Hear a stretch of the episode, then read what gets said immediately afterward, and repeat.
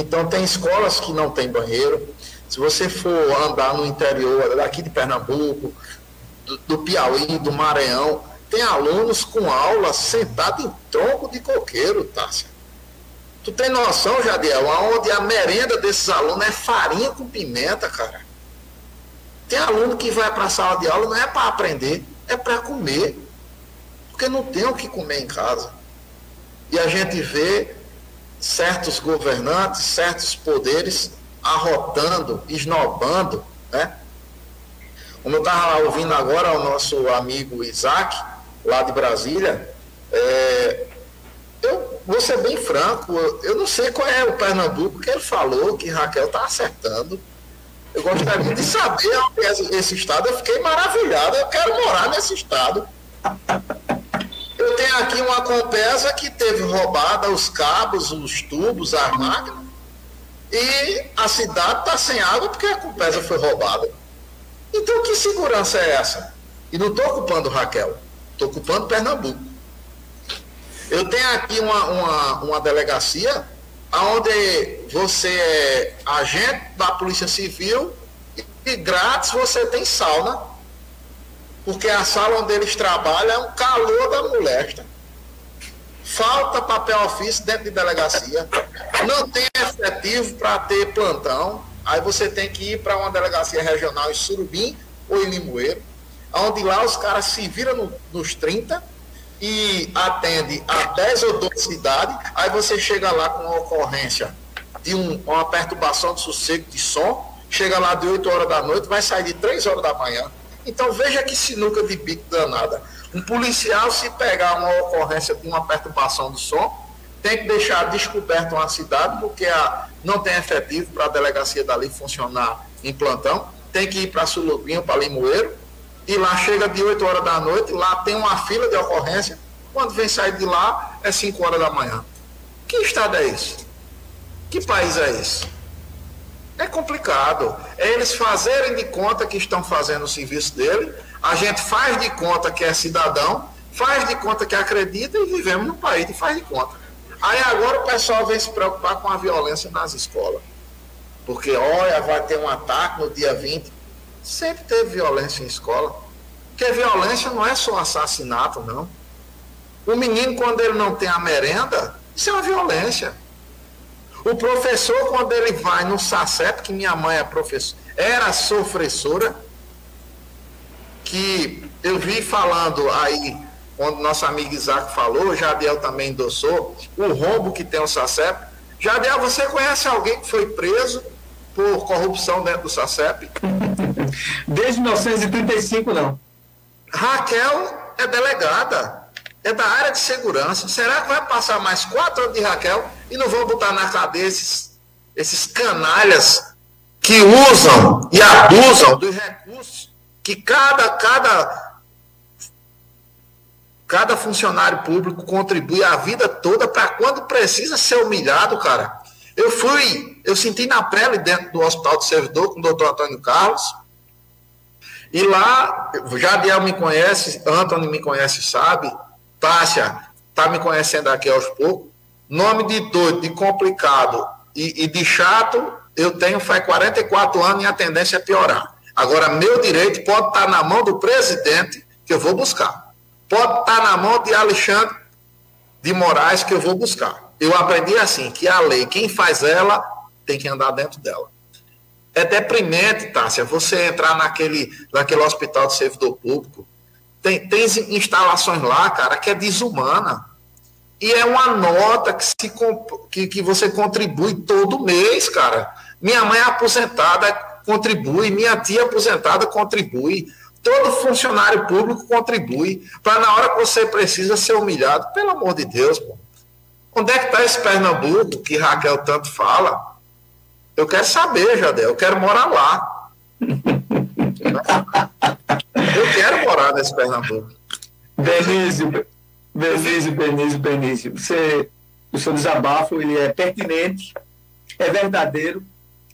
E voltando à questão da concepção da violência nas escolas, eu fiz um comentário anterior com a pergunta de um dos nossos amigos que nos acompanham nas redes sociais, através de Tássia, ela fez a pergunta. E realmente a, não é a escola, é um ambiente interno, e esse ambiente interno está interligado à família. Claro, né? claro. É, muitas vezes o aluno se sente bulinado, bullying.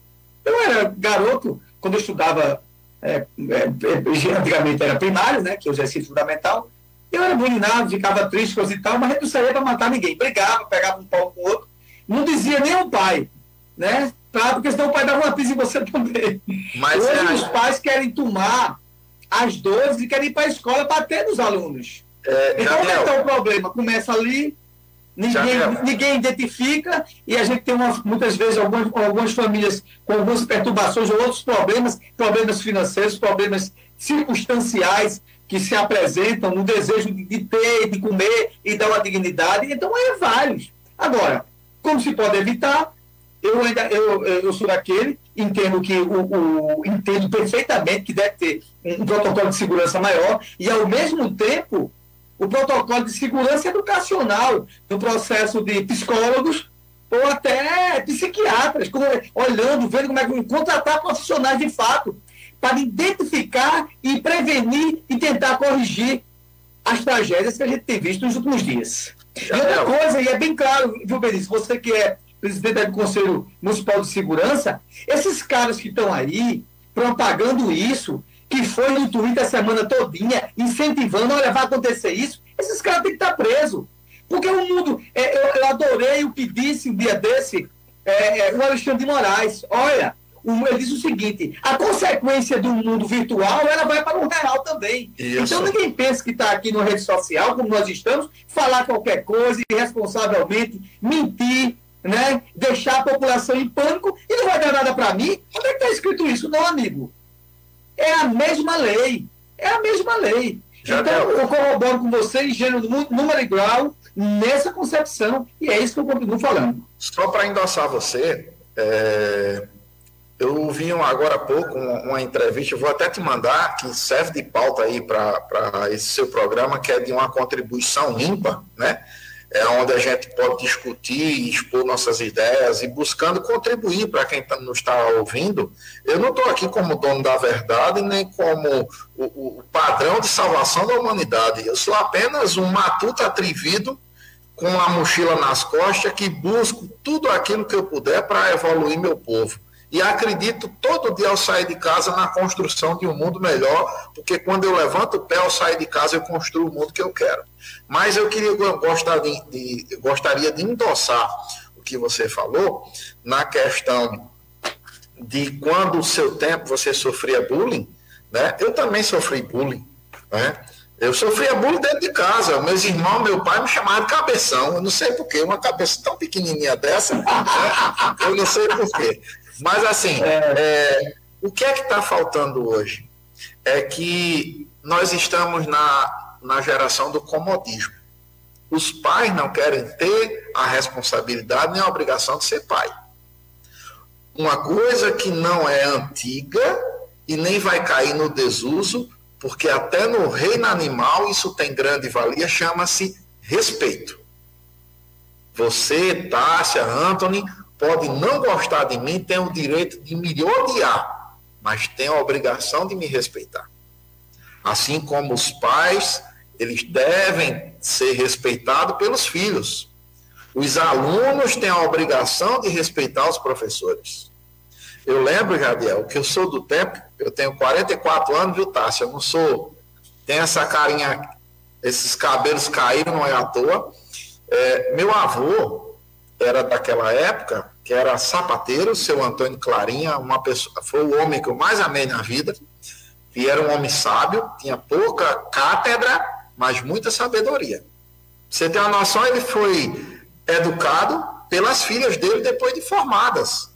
Então ele foi alfabetizado pelas filhas. Então, para ser bem objetivo, ele era da época que a gente tinha que dar a benção àquelas pessoas que eram mais velhas do que nós.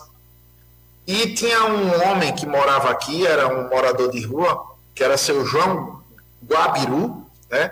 E eu dava a benção a ele, benção avô Gabiru. Rapaz, você não tem a noção do nó que dava na minha cabeça enquanto criança de analisar, poxa, eu tenho um avô que tem uma casa, anda limpinho e trabalha. E tem um avô que mora na rua. Então você tem noção do que é que dava um nó na minha cabeça, de como era quando, quando criança, né? Eu não sabia distinguir, porque tinha um avô que era limpinho, morava, tinha uma casa, tinha o que comer, e tinha um avô que morava na rua. Então, eu só quero pontuar aqui, era o respeito que os antigos pregavam. Ai de um de nós, quando tivesse dois adultos conversando e a gente chegasse só para ouvir a conversa, não era nem dar opinião. Era só para ouvir a conversa. Eu não sei se Tassi ainda pegou essa geração. Quando tinha dois adultos conversando, que a gente chegava, o mais velho, bastava olhar. Não precisava falar nada, bastava olhar. Pelo olhar, a gente já sabia que tinha que procurar o nosso lugar, o alto da nossa insignificância, né? Ou então, quando a gente ainda era atrevido, feito eu, os mais velhos olhavam para a gente e diziam: perdeu o que aqui? Essa conversa aqui não é para criança. E pronto. Ali a gente procurava o nosso lugar e então, vivemos essa geração do comodismo. Os pais não querem ter a responsabilidade afetiva de ser pai. Quer passar a terceirizar para a escola. E isso nunca vai dar certo. Por isso estamos com esse. É, sabe aquele jogo de dominó, Tássia? Que quando derruba uma pedra, derruba outra. A família é mal estruturada, que não quer educar, leva para a escola, que não tem condições de educar e nem tem tempo nem estrutura e que também é mal valorizada. Então, eu não sei onde é que isso vai parar.